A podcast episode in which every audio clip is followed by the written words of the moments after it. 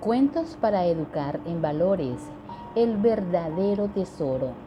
Tres hermanos se dedicaban a la mendicidad. Vagabundeaban de una ciudad a otra y dormían donde la noche les encontraba.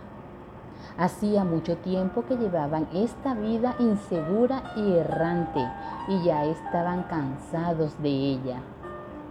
Una noche mientras cenaban algo en las afueras de un pueblo, se les acercó un anciano y les pidió permiso para sentarse con ellos.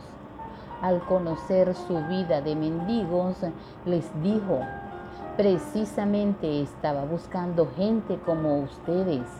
Resulta que tengo un campo aquí cerca. Lo heredé de mi padre, el cual, antes de morir, me dijo que guardaba un tesoro.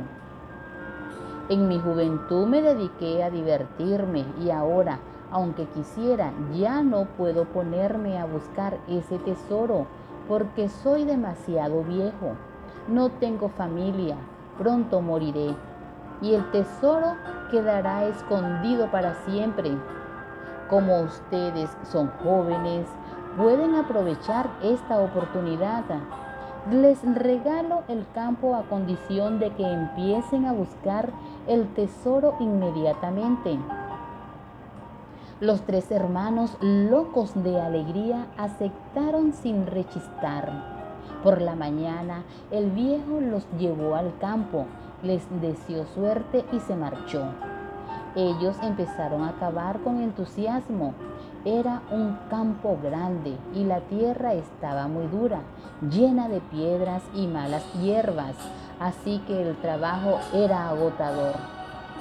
Un día el hermano mayor tiró la asada y dijo que ya no aguantaba más, que se marchaba.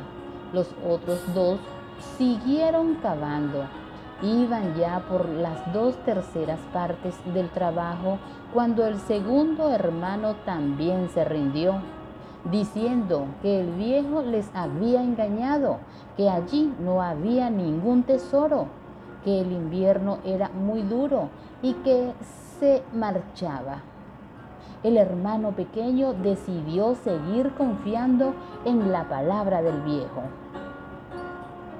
Pasó el tiempo, llegó la primavera y el hermano pequeño seguía cavando. Cuando el trabajo estuvo terminado era mayo y el joven había ya olvidado el objeto de su trabajo, pero el viento de marzo había depositado en el campo removido miles de semillas que con las lluvias de abril germinaron en aquella rica tierra labrada durante todo el año y que a su debido tiempo le procuró al joven una abundante cosecha.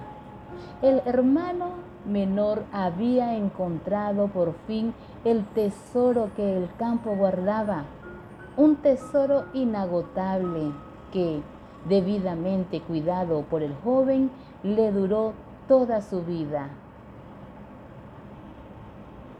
Comenta, ¿qué enseñanza o moraleja te dejó este cuento de Laureano Benítez, narrado y publicado en podcast Violeta Esqueda?